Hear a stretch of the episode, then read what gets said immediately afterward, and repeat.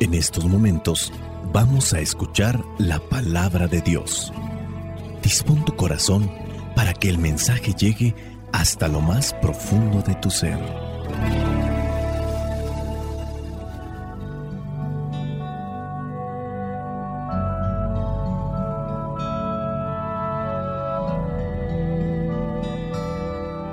Vamos a tratar de reflexionar las lecturas correspondientes a esta fiesta del bautismo del Señor. Primera lectura corresponde a Isaías capítulo 55, versículos del 1 al 11. Dice así, Todos los que tengan sed, vengan a beber agua. Los que no tengan dinero, vengan, consigan trigo de balde y coman. Consigan vino y leche sin pagar nada ¿Por qué dar dinero a cambio de lo que no es pan? ¿Por qué dar su salario por algo que no deja satisfecho? Óiganme bien y comerán buenos alimentos, comerán cosas deliciosas. Vengan a mí y pongan atención. Escúchenme y vivirán. Yo haré con ustedes una alianza eterna, cumpliendo así las promesas que por amor hice a David. Yo lo puse a él como testigo para las naciones, como jefe e instructor de los pueblos. Tú llamarás a pueblos desconocidos. Pueblos que no te conocían irán corriendo a ti, porque yo, tu Señor, el Dios Santo de Israel, te he honrado. Busquen al Señor mientras puedan encontrarlo, llámenlo mientras está cerca que el malvado deje su camino, que el perverso deje sus ideas. Vuélvanse al Señor y Él tendrá compasión de ustedes. Vuélvanse a nuestro Dios, que es generoso para perdonar. Porque mis ideas no son como las de ustedes, y mi manera de actuar no es como la suya. Así como el cielo está por encima de la tierra, Así también mis ideas y mi manera de actuar están por encima de las de ustedes. El Señor lo afirma. Así como la lluvia y la nieve bajan del cielo y no vuelven allá, sino que empapan la tierra, la fecundan y la hacen germinar, y producen la semilla para sembrar y el pan para comer, así también la palabra que sale de mis labios no vuelve a mí sin producir efecto sino que hace lo que yo quiero y cumple la orden que le doy. Palabra de Dios. Te alabamos, Señor. En todo el texto bíblico que nos presenta la iglesia el día de hoy, encontramos el ofrecimiento generoso de parte de Dios. Muchas cosas llegan a nuestra vida buenas cuando nosotros nos acercamos a Dios. Y también cuando nos acercamos a Dios, logramos ver y valorar aquellas cosas que ya Dios nos había dado y que muy posiblemente nosotros no habíamos valorado, resguardado y apreciado. Dice en el versículo 6, busquen al Señor mientras puedan encontrarlo, llámenlo mientras está cerca. A veces buscamos a Dios, pero de manera inapropiada, incorrecta y a veces desordenada. Muchos más que encontrarse con Dios se encuentran con su pesadilla, con sus miedos, con sus vicios. Lejos de liberarse, se encadenan más.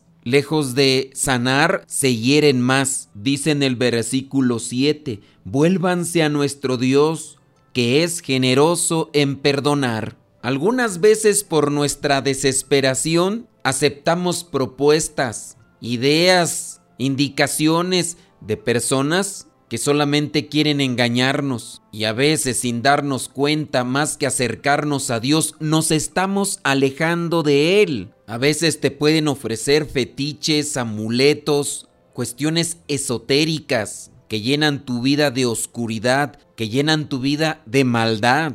Y aunque tú tenías buena intención, te movía quizá a lo mejor ese deseo de salir del túnel de la oscuridad, pero en tu decisión, en tu voluntad, aceptaste aquello que te ofrecían. Y ahí Dios no puede ser intransigente, porque en tu libertad escoges lo que tú crees, lo que tú piensas que puede ayudarte. Muchas personas caen en la brujería, en la santería, en el espiritismo y piensan que están con Dios porque los han confundido, los han engañado, les han mostrado algunas cosas que están relacionadas con Dios, pero que no es Dios. Y es que así actúan los engañadores. Muchas veces nosotros adquirimos productos electrónicos o cosas que estamos buscando para nuestro trabajo y los engañadores nos dicen que eso que nos ofrecen nos va a servir y dentro de sus mentiras nos presentan cosas que están relacionadas y uno por la desesperación, la precipitación adquiere aquellas cosas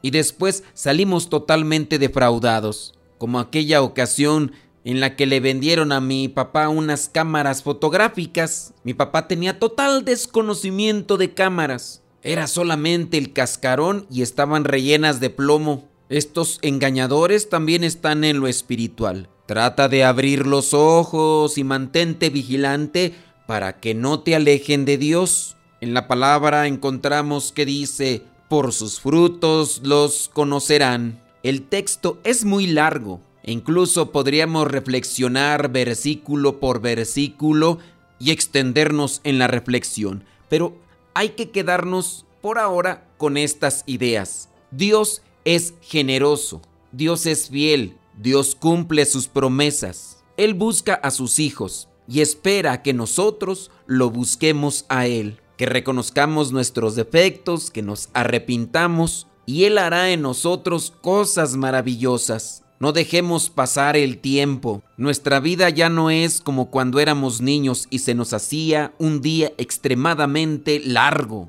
Ahora apenas nos despertamos y a veces, sin poder saborear las cosas que se nos ofrecen durante el día, cuando ya nos damos cuenta es de noche, como ahora que me toca a mí estar haciendo esta grabación. En la mañana tenía yo planeado hacer muchas cosas. Algunas de ellas las realicé, y otras solamente quedaron ahí, en la propuesta. El año va comenzando. Hagamos propuestas para acercarnos a Dios, porque así como pasa el día rápido, también nuestra vida puede pasar igual de rápido por este mundo. Y después de esta vida viene otra.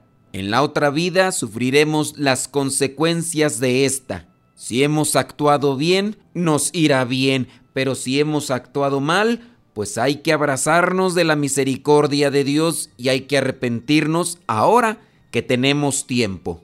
Vayamos a la segunda lectura que nos presenta la liturgia para el día de hoy y es la primera carta de Juan, capítulo 5, versículos del 1 al 9.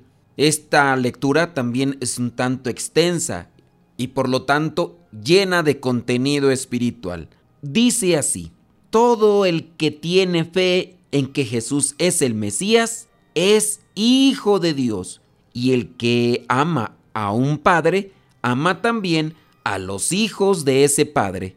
Cuando amamos a Dios y hacemos lo que Él manda, sabemos que amamos también a los hijos de Dios. El amar a Dios consiste en obedecer sus mandamientos y sus mandamientos no son una carga, porque todo el que es hijo de Dios vence al mundo y nuestra fe nos ha dado la victoria sobre el mundo. El que cree que Jesús es el Hijo de Dios, vence al mundo. La venida de Jesucristo quedó señalada con agua y sangre. No solo con agua, sino con agua y sangre. El Espíritu mismo es testigo de esto. Y el Espíritu es la verdad. Tres son los testigos. El Espíritu, el agua y la sangre y los tres están de acuerdo. Aceptamos el testimonio de los hombres, pero el testimonio de Dios es de mucho más valor porque consiste en el testimonio que Dios ha dado acerca de su Hijo. Palabra de Dios, te alabamos Señor. Para esta lectura podríamos ir dando mención a cada versículo, pero también de igual manera corremos el riesgo de extendernos demasiado pero podemos enfocarnos en aquellos versículos que son elementales. Todo el que tiene fe en que Jesús es el Mesías es hijo de Dios. Después dice, y el que ama a un padre, el que tiene fe en que Jesús es el Hijo de Dios, ama al Padre. Y si ama al Padre, también dice, ama a los hijos de ese Padre. Aquí entendemos entonces desde lo práctico que no podemos decir que amamos a Dios y al mismo tiempo despreciamos a una persona porque a lo mejor es de un color de piel diferente al nuestro o porque pertenece a otro país que es diferente al nuestro, deja del país, a veces hasta del mismo país, pero que pertenece a otro sector del país. La discriminación, el rechazo, y a veces hasta de la misma ciudad, pero por el solo hecho de pertenecer a otra colonia ya le rechazamos. Dice en el versículo 2, cuando amamos a Dios y hacemos lo que Él manda, sabemos que amamos también a los hijos de Dios. Este es el Nuevo Testamento. En el Nuevo Testamento, Dios tiene su plena revelación en Jesús. La antigua alianza es poco comprendida. A veces nos quedamos con el concepto literal. Y cuando hacemos eso, también nos podemos quedar distantes de lo que es Dios. Con estas cartas del Nuevo Testamento, de forma clara, práctica, cercana, se nos demuestra cómo debe ser la relación de nosotros con Dios y de nosotros con los demás. Jesús, en su actuar humano, nos da a conocer que no rechaza a nadie. Lo que rechaza es la mala actitud de una persona. Con la mala actitud nos distanciamos también de Dios. No es correcto, pues, que al inicio de este año comencemos con aquellas cargas del pasado, desagravios, envidias, discusiones que hemos tenido con personas cercanas, a lo mejor compañeros de trabajo, a lo mejor vecinos, a lo mejor familiares. Dejemos que el amor de Dios entre a nuestros corazones para adquirir aquella fuerza que necesitamos y perdonar si es que tenemos que perdonar a alguien o pedir perdón si es que hemos ofendido a alguien. Dice en el versículo 4, todo el que es hijo de Dios vence al mundo y nuestra fe nos ha dado la victoria sobre el mundo. El que cree que Jesús es el Hijo de Dios, vence al mundo. Aquí entendiendo la palabra mundo como las ideologías que arropan al mundo.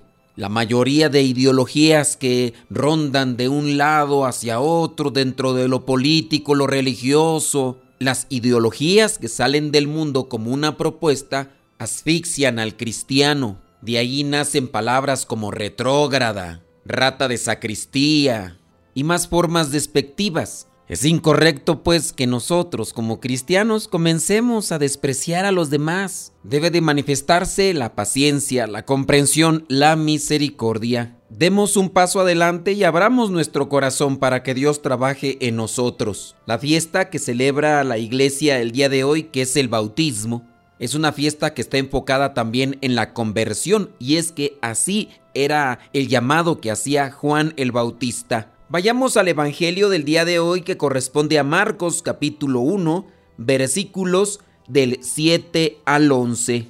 Dice así, en aquel tiempo Juan el Bautista en su proclamación decía, después de mí viene uno más poderoso que yo, que ni siquiera merezco agacharme para desatarle la correa de sus sandalias. Yo los he bautizado a ustedes con agua, pero Él los bautizará con el Espíritu Santo. Por aquellos días Jesús salió de Nazaret, que está en la región de Galilea, y Juan lo bautizó en el Jordán. En el momento de salir del agua, Jesús vio que el cielo se abría y que el Espíritu Santo bajaba sobre él como una paloma. Y se oyó una voz del cielo que decía, Tú eres mi Hijo amado, a quien he elegido. Palabra de Dios. Te alabamos, Señor. Es el bautismo de Jesús. Jesús es bautizado. Juan el Bautista remarca en el versículo 8, yo los he bautizado a ustedes con agua. Era un signo de arrepentimiento. Muchas de nuestras expresiones ordinarias se manifiestan con signos. Aquel joven que está enamorado le regala a la novia flores. Las flores vienen a ser un signo de amor, o quizá le regala un oso de peluche, o quizá chocolates. Son signos que reflejan un sentir. Juan llamaba a la conversión. El inicio de esa conversión era sumergirse en el agua. Era un signo público que se necesitaba para decir, oye, pero tú te sumergiste en el agua. Con eso quieres dar a entender que te comprometes a cambiar de vida. Juan el Bautista decía, vuélvanse a Dios. Jesús se va a bautizar. Y no es que él necesite volverse a Dios en el caso del bautismo de Juan. Jesús es Dios, es el Hijo de Dios es el que nos viene a enseñar el camino que nos lleva a la salvación. El bautismo de Juan no quita los pecados. El bautismo de Jesús es con fuego. El bautismo de Jesús es con el Espíritu Santo. Para ir finalizando una reflexión que pretendemos hacer aquí, podemos mencionar lo de la primera lectura, las promesas del Señor. El Señor cumple, el Señor es fiel a sus promesas. Nos pide que nos volvamos a Él, nos pide conversión de nuestras vidas. Ya en otro momento hemos mencionado algunos de los frutos del bautismo del Señor, pero en nuestra vida, ¿qué es todo aquello que Dios hace con nosotros en el momento de dejarle entrar a nuestra vida, a nuestro corazón? En la segunda lectura se nos habla del compromiso de amar a Dios, pero también amar al que me acompaña todos los días, que ahí es donde también se debe reflejar lo que Dios hace en mi interior, que se proyecte en el exterior. Si decimos que amamos a Dios, pero no amamos también a sus hijos, somos falsos, somos mentirosos. Eso nos lo dice en la segunda lectura. Como vemos, la relación con Dios es recíproca. Él se nos da, pero también quiere que nosotros nos demos, que nos entreguemos enteramente a Él. Se necesita de signos exteriores. Juan el Bautista invitaba a la gente a la conversión. Como un signo de ese movimiento interior, tenían que hacer también una acción exterior, es decir, bautizarse con aquella agua como signo de arrepentimiento y del comienzo de un proceso espiritual también en sus vidas. En la actualidad seguimos utilizando el agua como un signo material, pero hay que dejar que el Espíritu Santo entre a nuestras vidas, a nuestro pensamiento, para poder cambiar en nuestra forma de hablar, en nuestra forma de caminar por esta vida. Con la fiesta del bautismo termina lo que es el tiempo de Navidad. Termina ese momento o ese tiempo de alegría al celebrar un acontecimiento histórico, un acontecimiento universal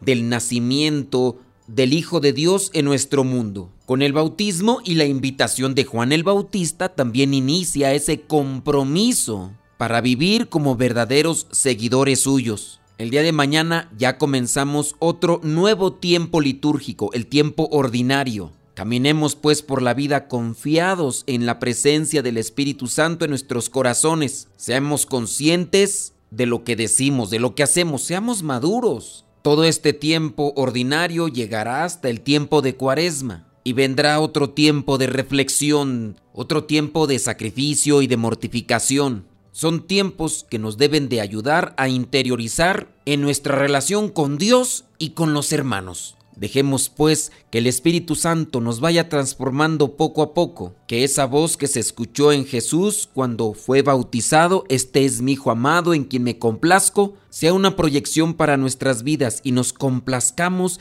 en ser hijos de Dios, comprometiéndonos en vivir su palabra. Él desborda en cada uno de nosotros todos esos bienes espirituales que necesitamos para cumplir con esto. Solamente nos falta abandonarnos en su infinita misericordia. Soy el Padre Modesto Lule de los misioneros servidores de la palabra. La bendición de Dios Todopoderoso, Padre, Hijo y Espíritu Santo, descienda sobre cada uno de ustedes y les acompañe siempre. Vayamos a vivir la palabra. Lámpara es tu palabra para mis pasos luz en mi sendero. Lámpara es tu palabra para mis pasos, luz en mi sendero. Luz, tu palabra es la luz. Luz, tu palabra es la luz.